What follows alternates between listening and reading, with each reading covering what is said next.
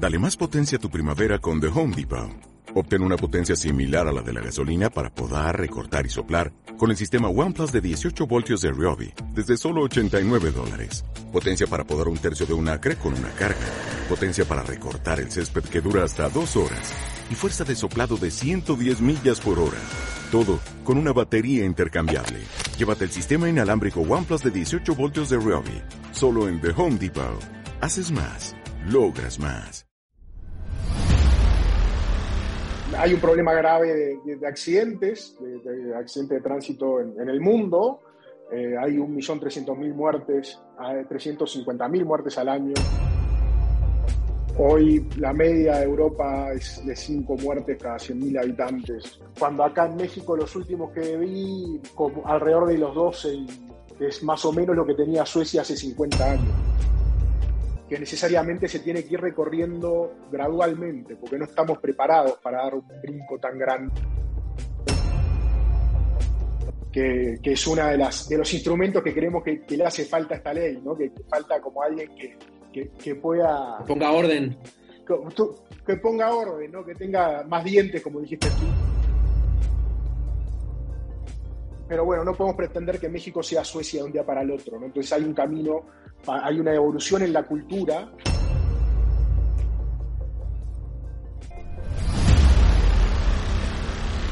Hola, ¿qué tal? Muy buen día. Estamos en un episodio más de Punto de Reunión, Tu Zona Segura.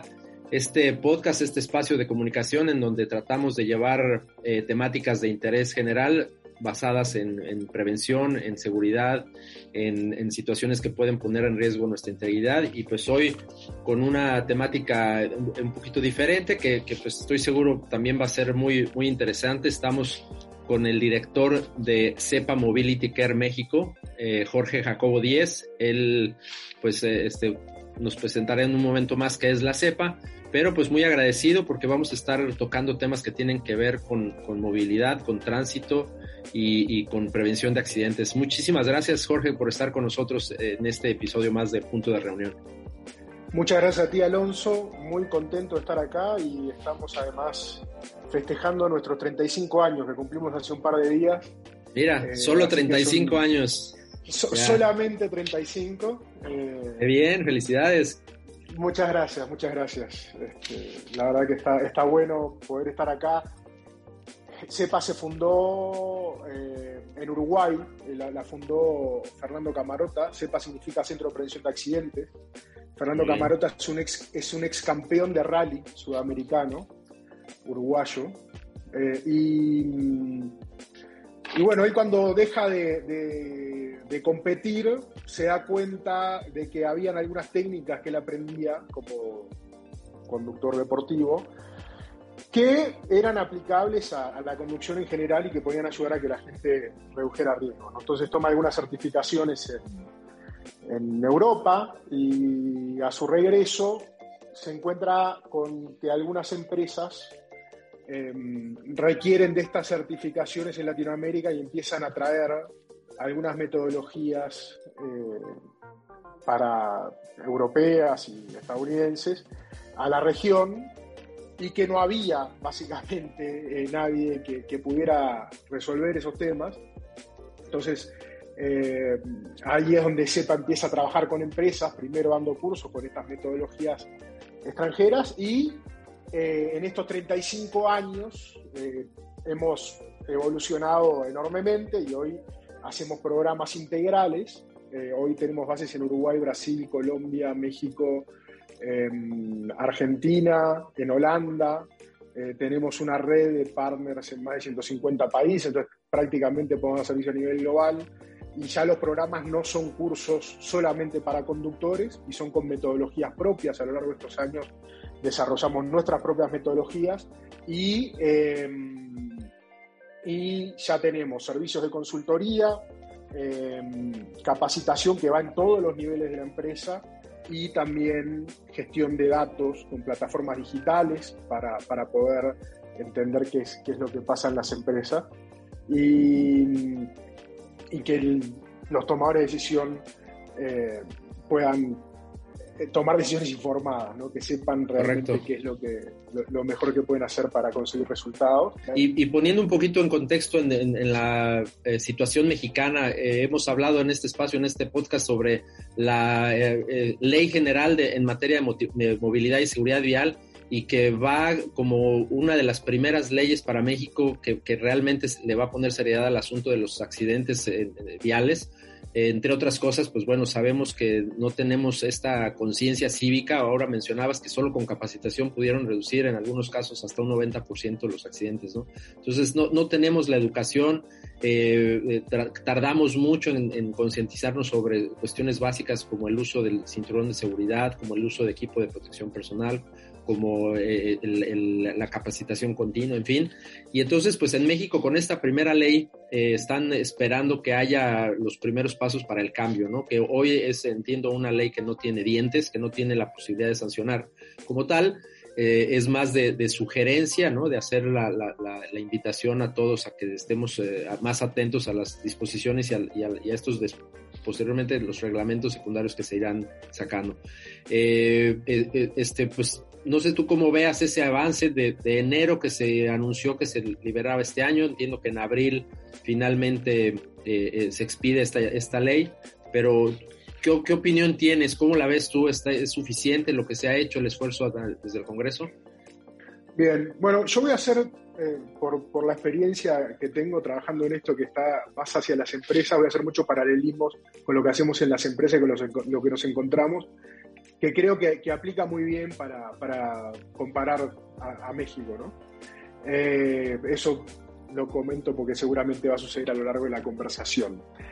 Eh, primero, me gustaría hacer como un repaso de cómo llegamos a, este punto. ¿no? Hay, em, hay un problema grave de, accidentes, de, accidentes de tránsito en, el mundo. Eh, hay 1.300.000 muertes, 350.000 muertes al año eh, por, por, accidentes de tránsito. Es la, octava causa de muerte a nivel mundial en todas las edades y la primera en, en grupos jóvenes eh, en el mundo. ¿no? Entonces es una problemática eh, mundial muy grande, generalizada. Es una, de hecho, fue, fue declarado también una pandemia hace ya un tiempo por, la Organización Mundial de la Salud.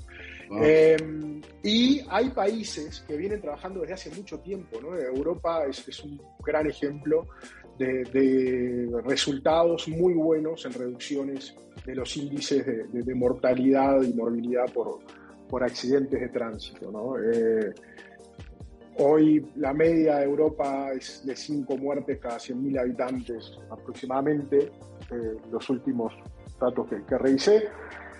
Eh, cuando acá en México los últimos que vi, que están procesados, andábamos como alrededor de los 12 y cacho que es más o menos lo que tenía Suecia hace 50 años. Entonces podemos decir que estamos 50 años atrás, atrás es de, de estos países, ¿no? y, que aparte eh, eh, cronológicamente más o menos se ven los, los, tiempos. Y esto que hoy está empezando en México es algo que se viene trabajando desde hace mucho tiempo. Sin, embargo, podríamos poner en comparativa a México con el resto de Latinoamérica y no estamos tan, bien calificados. ¿no? Yo, yo, yo siento que en ese sentido países como Costa Rica, eh, Colombia han hecho mejor trabajo y tienen más avance con, con, con, este tema, ¿no? Sí, hay, hay, hoy ya prácticamente la mayoría de los países de Latinoamérica cuentan con una Agencia Nacional de Seguridad Vial, ¿no? Eh, que, es uno de, las, de los instrumentos que creemos que, le hace falta a esta ley, ¿no? que, falta como alguien que, que, pueda... Que ponga orden. Que, ponga orden, ¿no? que tenga más dientes, como dijiste tú, eh, y que realmente sea más que un organismo coordinador, como, como la figura que tenemos hoy en la ley del, sistema, ¿no? Eh, el Sistema Nacional de Movilidad y Seguridad Vial. Pero... Pero bueno, el tema, y ahí es donde viene también la analogía con las empresas. Cuando nosotros implementamos un, programa, eh, siempre se adecua a la realidad operativa de la empresa y a la realidad cultural de la empresa.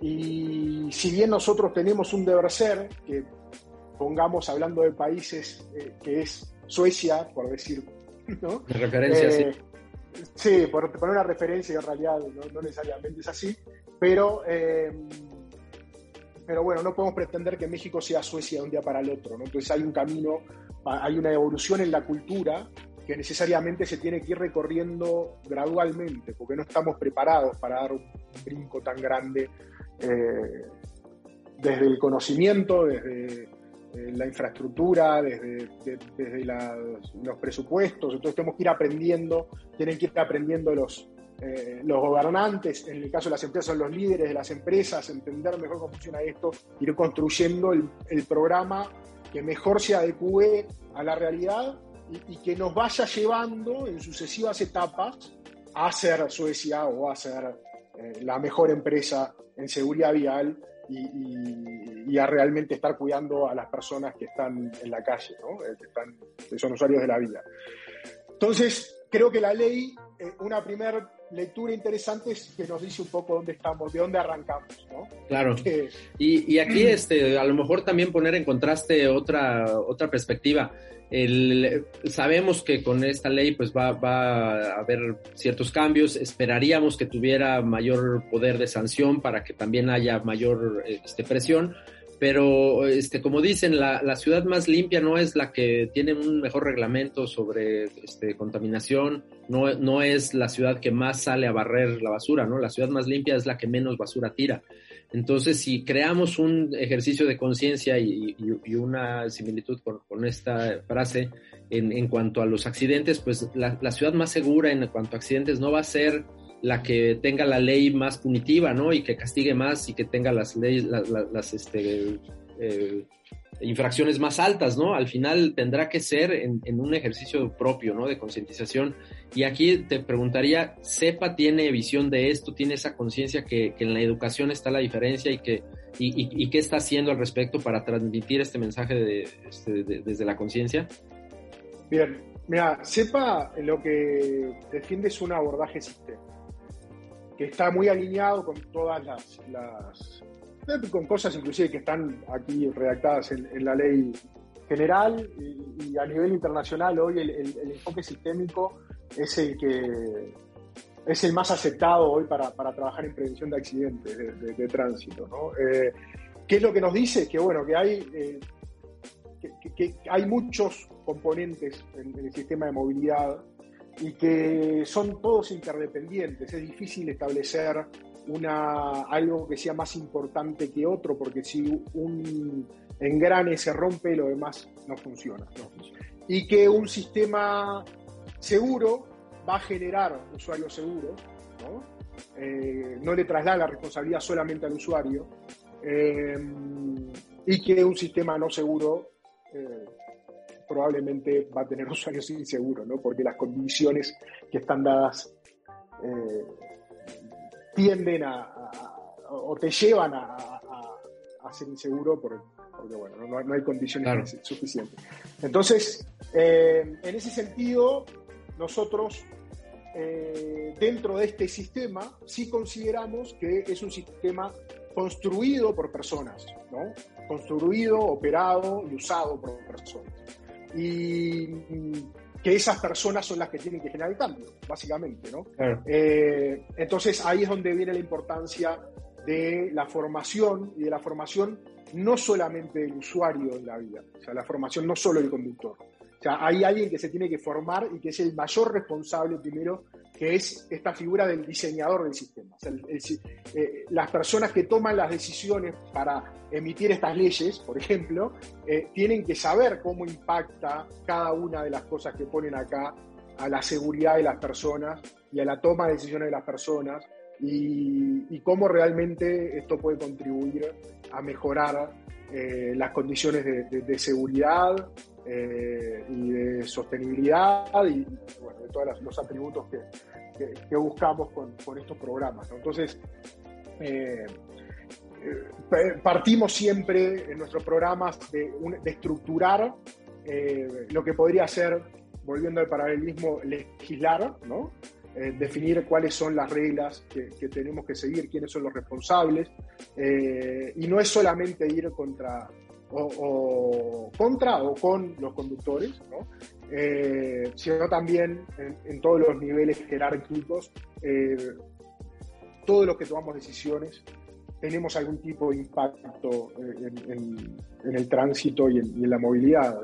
Entonces, em, y los que toman decisiones de cómo los demás deberían hacer las cosas tienen impacto enorme. ¿no? Entonces, em, siempre se trabaja desde el liderazgo, se regula, eh, después se capacita, se capacita no solo a los conductores.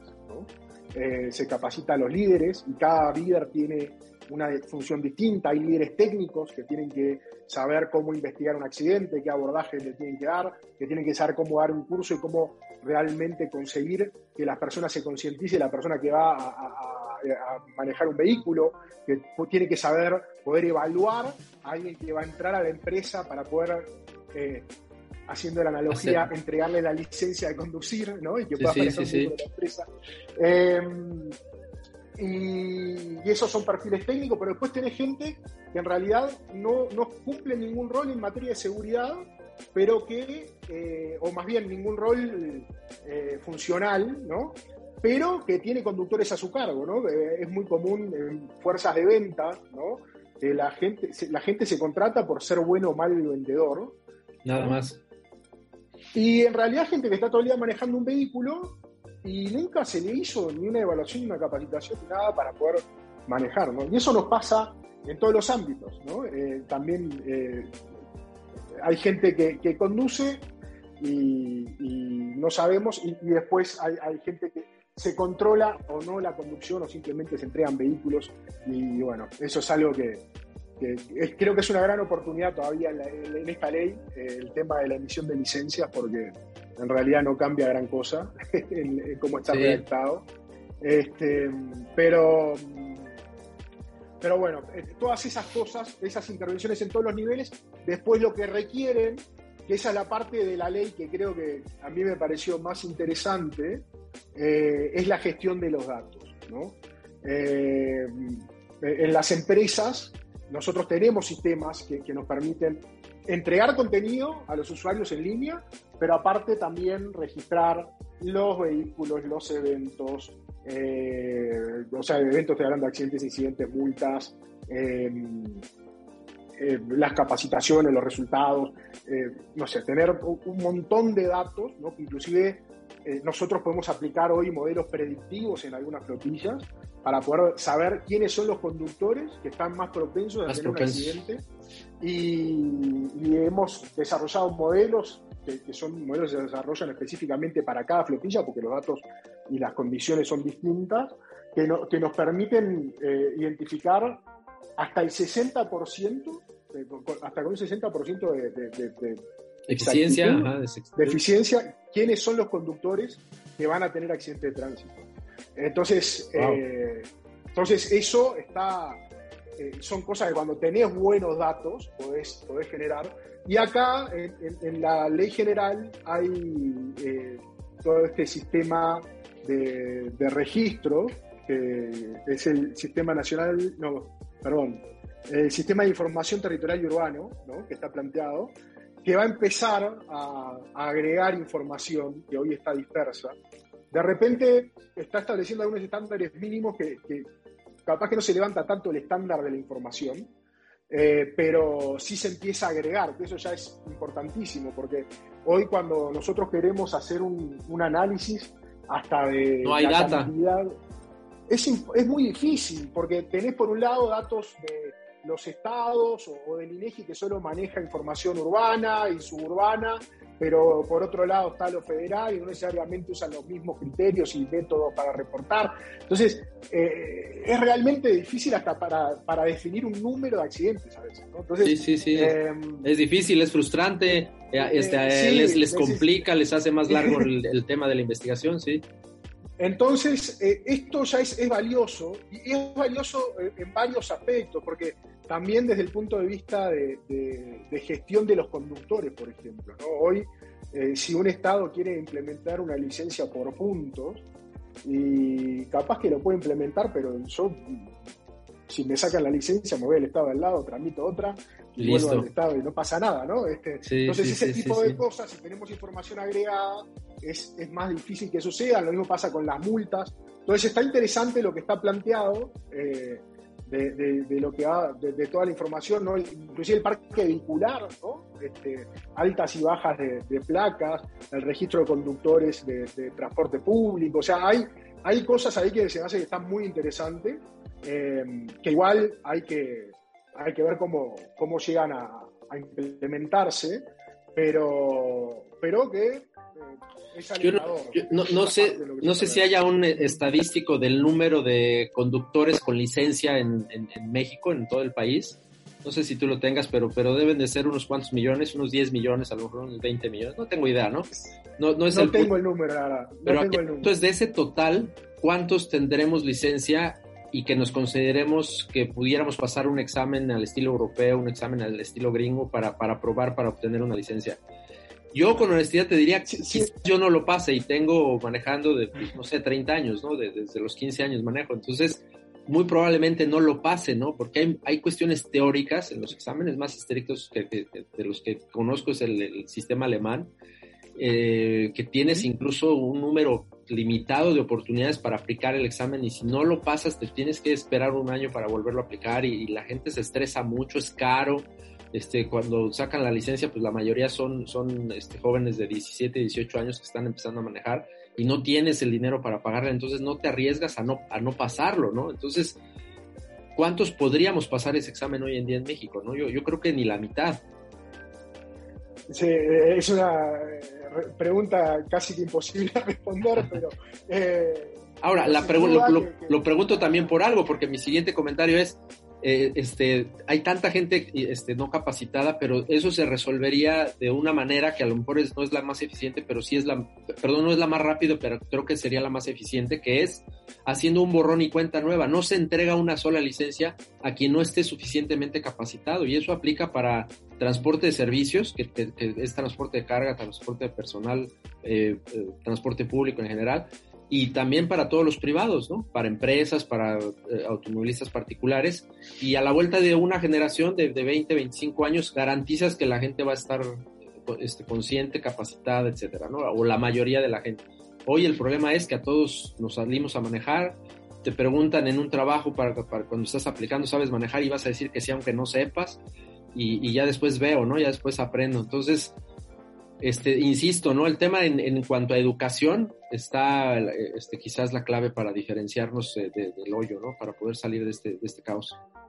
Hay, hay, hay mucho trabajo en educación y hay, hay mucho trabajo en, en, muchas otras áreas, ¿no? En, por ejemplo, lo que acabas de, hablar, eh, por ejemplo, transporte de carga federal sí te exige una serie de requisitos para poder obtener una licencia, ¿no? Más estricto más estricto, pero que también de repente tenés eh, definido, pero que en la práctica no necesariamente funciona como debería funcionar, ¿no? Entonces ahí también es donde entra el componente de fiscalización, ¿no? Y, después, de repente, cuando ves cómo se están entregando los temarios y, los temarios capaz no están tan actualizados y no necesariamente van a, lo que es más eficiente para, para generar seguridad siempre, ¿no? Entonces, eh, hay, mucho trabajo por hacer en lo que ya está regulado, hay mucho por regular y acá en, el tema de emisión de licencias, básicamente esta ley mantiene lo que estaba,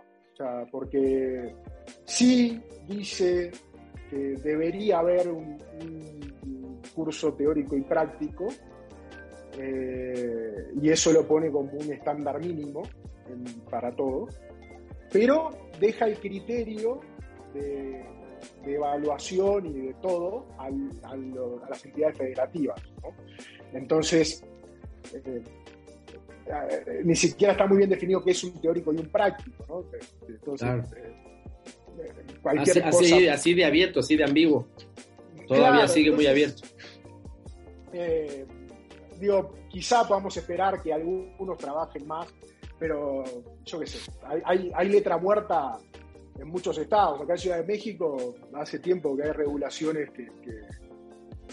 sobre los exámenes que no se están llevando a cabo. Entonces, eh, para, para, obtener licencia de conducir. Entonces, ese es un poco capaz que la incertidumbre tenemos hoy de, las partes que están buenas de la ley, decir, bueno, esperemos que no termine letra muerta, ¿no? Ese es, ese es un poco el, el temor. Es un proceso que ha sido muy largo. Eh, yo me acuerdo, CEPA se constituyó acá en México en 2005. Yo trabaja desde, desde antes del 2000 en México, pero veníamos a, a, dar algunos servicios y nos íbamos. Y se constituyó formalmente en 2005 en México. Y desde finales de esa década empezamos a trabajar eh, en la Iniciativa Mexicana de Seguridad Vial, que es la primera iniciativa, yo me acuerdo, que, que fue como con un abordaje sistémico, fue un piloto que, impulsado por, la Organización Panamericana de la Salud, que ejecutó acá la Secretaría de Salud, que tenía un componente de fuerte capacitación y estaban los alcoholímetros, y había, era multidisciplinario, y que estuvo, fue una muy buena experiencia y después en el 2011 sale el, diseño, el primer diseño de acción por la seguridad vial, y empiezan a haber intentos de regular cosas. Nosotros inclusive llevamos algunas iniciativas para crear una Agencia Nacional de Seguridad Vial. Y lo que hemos visto de todos estos años es que, eh, como se trata de un tema que es realmente noble y que cuida la vida de las personas y la seguridad y, es eficiente económicamente, o sea, tiene todas las virtudes. Todo el mundo dice que sí, en todos lados, pero después lo que vimos es que tardó más de 10 años en poder llegar a la, primera ley general, este, con un empuje muy fuerte de, la sociedad civil. ¿No? O sea, realmente creo que hoy estamos en un punto donde, la gente ya, eh, ya identifica que, hay un riesgo que podemos mejorar y es muy importante el empuje que le están dando las, las personas y las empresas. y asociaciones. Ajá. ONGs, eh, empresas, eh, individuos, o sea, ya hay una preocupación latente de un, sector grande de la población em, y que es lo que ha ayudado a, que avance, ¿no? Pero la verdad es que ha costado mucho trabajo eh, tratar de, cambiar el orden, ¿no? En algunas cosas. Y bueno, y, al final el resultado de esta ley, como decíamos, nos muestra un poco dónde estamos parados y, bueno, que todavía tenemos, se ve que un poco de, resistencia a hacer algunos cambios profundos, pero ya tenemos un instrumento, que eso era muy necesario, que eh, puede regular de manera transversal a todos los niveles de gobierno. Y eso, eh, digamos que la expectativa es que esto se vaya puliendo y que, sea algo que, que, nos ayude a generar un cambio fuerte a lo largo del tiempo. ¿no? Sí, hoy de alguna manera la tecnología nos está ayudando también. Eh, las aplicaciones para eh, que te llevan de un punto a otro normalmente te indican también el control de velocidad, te indican en dónde hubo un accidente y entonces prevés las carambolas, prevés los alcances inesperados. Y, y, en cuanto a tecnología, pues también ya se tienen algunos accesorios que, ah, si bien hoy todos son opcionales y a veces sirven más para distraer que para, para la función que tienen, hay algunos dispositivos que ahora se están implementando ya en México, con, como son las cámaras, ¿no? entonces tienes una grabación permanente de todo el, trayecto de conducción. A veces es frontal, a veces es trasera o ambas, y eso pues está ayudando también en la determinación de, de, qué fue lo que pasó, ¿no? En, caso de un accidente, un choque, un atropellamiento, eh, este, algún asalto, ¿no? Incluso. Entonces, pues eso también tendrá que ayudar, ¿no? La tecnología, la implementación de la tecnología en, la eh, Unión Europea tienen un proyecto Visión Cero que busca justamente homologar los criterios o homologar estos sistemas y, aditamientos tecnológicos que se tienen, que así como explicabas que pasa en México, por estados cambian las reglas, cambian los circuitos cerrados, cambian la tecnología, pues bueno, tratar de homologar, eh, eh, este, buscaban con este sistema de visión cero y que pues estaba justamente ya a punto de, terminar, ¿no? Y, en México, pues en ese sentido, no es tan complicado, o al menos no debería ser tan complicado, pero buscar esta afinidad de, criterios para tener la misma información, ¿no? Cuestiones tan básicas como un, registro nacional de vehículos decente, que, funcione, eh, el registro de, matrículas, las, las placas, el registro de los vehículos que no tienen seguro, que pues debería de ser obligatorio en algún momento, en fin, ¿no? Pero qué bueno que, que al final pudiéramos entonces ir concluyendo que, que, vamos por buen camino. Estamos todavía lejos,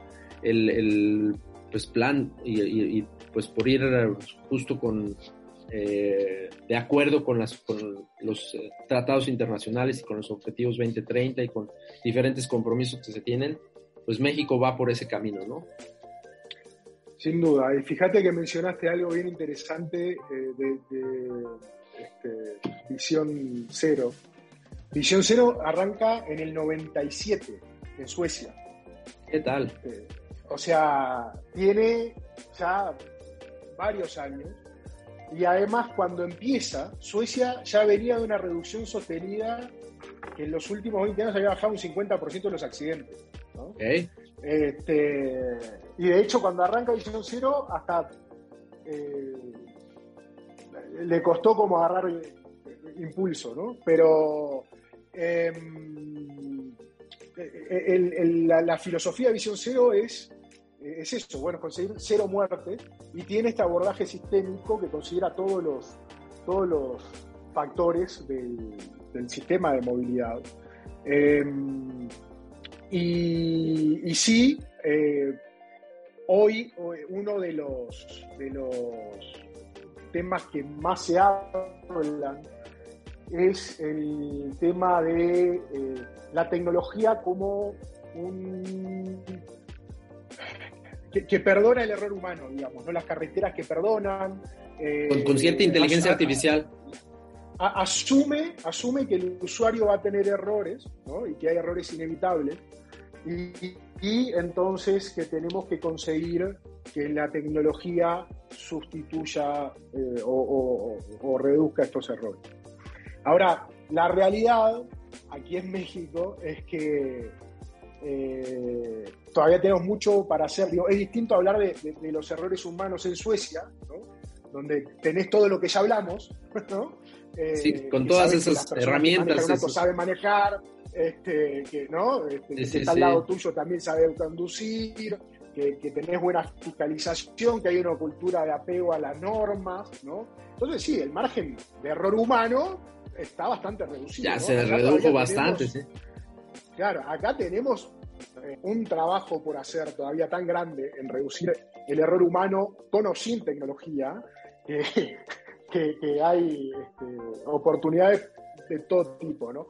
Ahora, es cierto que hoy hay tecnología que nos permite sobre todo eh, tener eh, muchos datos. ¿no? Hay algunas tecnologías que ya toman alguna decisión por nosotros, eh, o estas tecnologías como de, seguridad pasiva, que, una vez que ya ocurrió un accidente reducen las consecuencias y, pueden salvar vidas.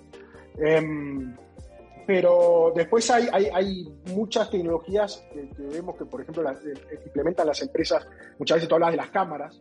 Este, que nos permiten saber exactamente cómo ocurrió un accidente. Eh, que está buenísimo. O nos permite saber exactamente a qué velocidad están conduciendo las personas, en dónde están, eh, si tienen frenadas, aceleradas bruscas, ¿no? Pero el tema ahí, la gran oportunidad es qué hacemos con todos esos datos, ¿no? ¿Cómo, cómo convertimos esos datos en información que realmente, eh, información no útil, que nos lleve a tomar decisiones que nos llevan a bajar los accidentes, ¿no? Porque a mí ¿De qué me sirve saber exactamente cómo ocurrió un accidente y después no saber por qué ocurrió? ¿no? O sea, hay un tema ahí de causalidad que tenemos que empezar a entender. y, en las empresas, pues, este abordaje sistémico nos permite tener eh, mucha, muchos, mucha información eh, vinculando estos datos que nos da la tecnología. ¿no? Nosotros trabajamos mucho integrando eh, datos de plataformas, de, sistemas de recursos humanos, de sistemas de telemetría, de la aseguradora, de eh, investigaciones internas de accidentes. Y, lo que hacemos es, es, ver con las políticas contra las mejores prácticas y contra la realidad de la empresa, identificar, ok, esto que está pasando, que ya tenemos tantos datos, en realidad puede estar originándose en esto. Y entonces esto es lo que tenemos que regular, que controlar, que intervenir y además lo tenemos que bajar de una determinada manera que es lo que nos va a garantizar que realmente tengamos un cambio. Entonces, em, la mayoría de las tecnologías con las que tenemos disponibles hoy en el mercado eh, digamos que depende, su, eficiencia en gran medida depende de cómo lo implementan las personas que diseñan y operan eh, estos sistemas. Este, y siempre, siempre terminamos en, las personas y en cómo se implementan.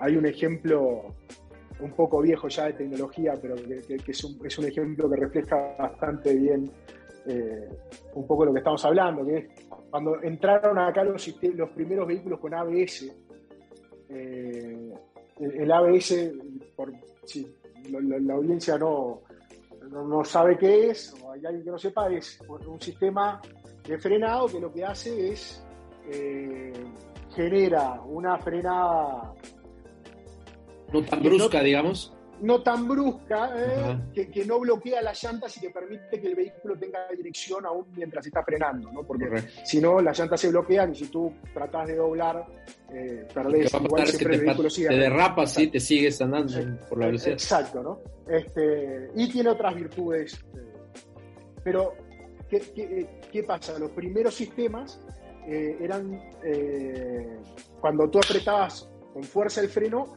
empezaban a vibrar, porque hacía esto de, que apretaba y soltaba la llanta y de repente te vibraba. Entonces, eh, las primeras noticias que implementaron, que, con las que nosotros trabajamos, que implementaron el, sistema de ABS, de repente empezaron a tener accidentes por alcance porque la gente eh, apretaba el, freno y el, auto empezaba a vibrar y entonces lo soltaba porque se asustaba. ¿no? Este, no estaban acostumbrados a, ese, a esa patadita que te da el, pedal y entonces soltaban. Exacto. Entonces lo, terminaban soltando y tenían accidente. Entonces al final eh, una mala implementación de una buena tecnología, ¿no?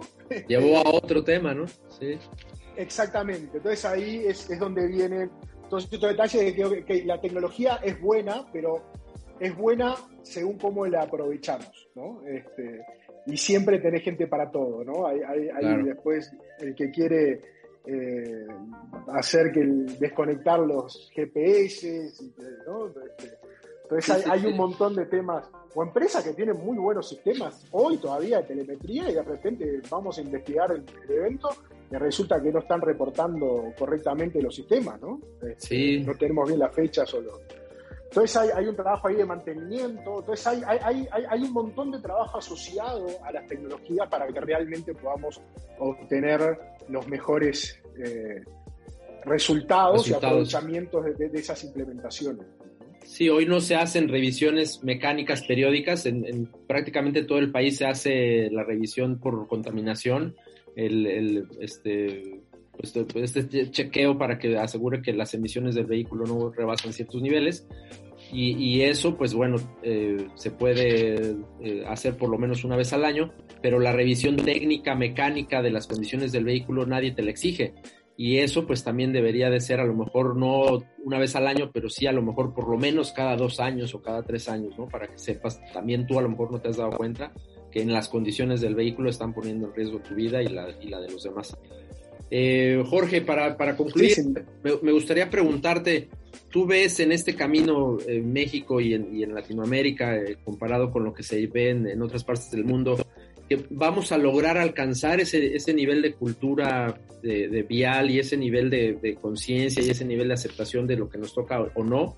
o primero nos va a alcanzar la tecnología, los autos que se manejen solos, el transporte público, este, que, tener un vehículo particular va a ser muy caro.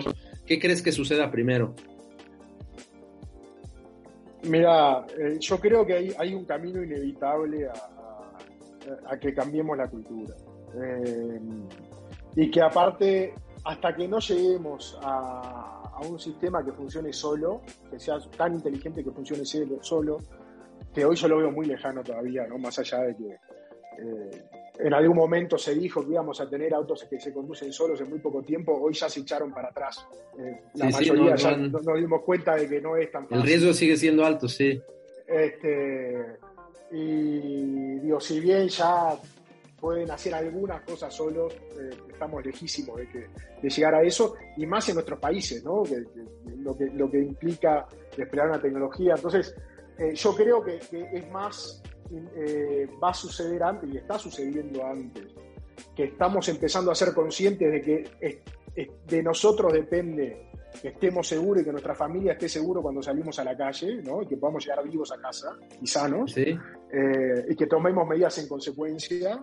Eh, eso es lo que hoy ya está empezando a pasar y, que yo, mi expectativa es que, que, haya un empuje muy, muy rápido de esto, ¿no? que esto realmente evolucione rápidamente eh, y, y creo que vamos para ahí y eso es un tiempo que es manejable, o sea, que, si realmente nos comprometemos, lo entendemos y lo trabajamos, en poco tiempo podemos tener un buen sistema, mientras esta parte de, la tecnología, hasta que no funcione sola, que estamos lejísimos todavía, eh, siempre vas a tener un componente humano, ¿no? Es lo que hablaba, eh, de saber aplicar el freno.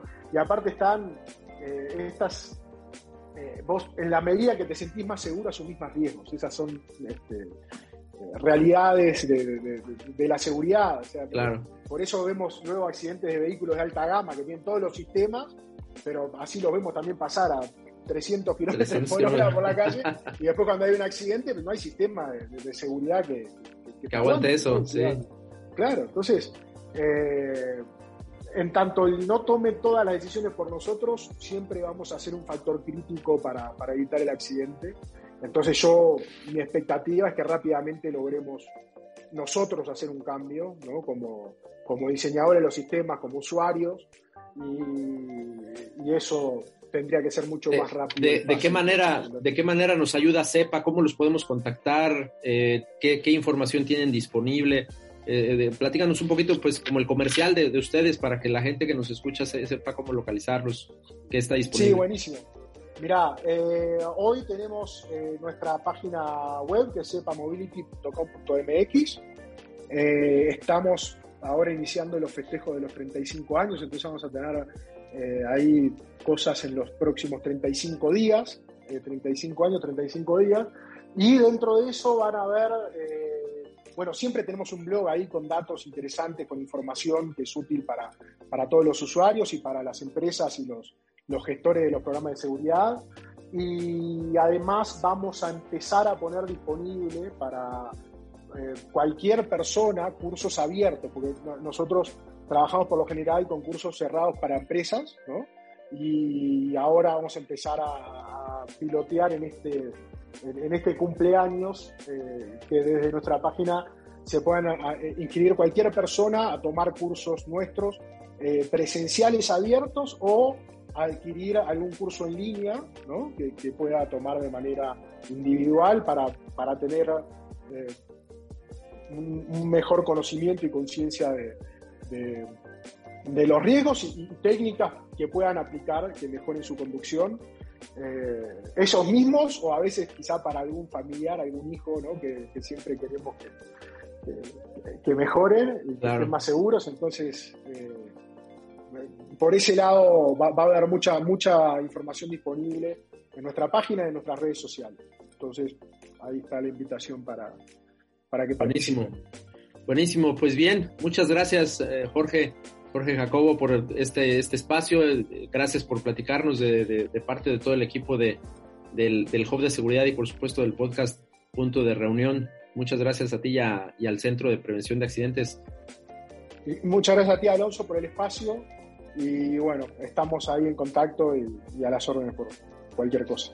Eh, pues eh, muchísimas gracias y, enhorabuena por, por, este aniversario, que, que sean de, de, grandes celebraciones y al menos otros 35 años por delante. Muchísimas gracias y bueno, encantado de seguir colaborando. Un abrazo fuerte.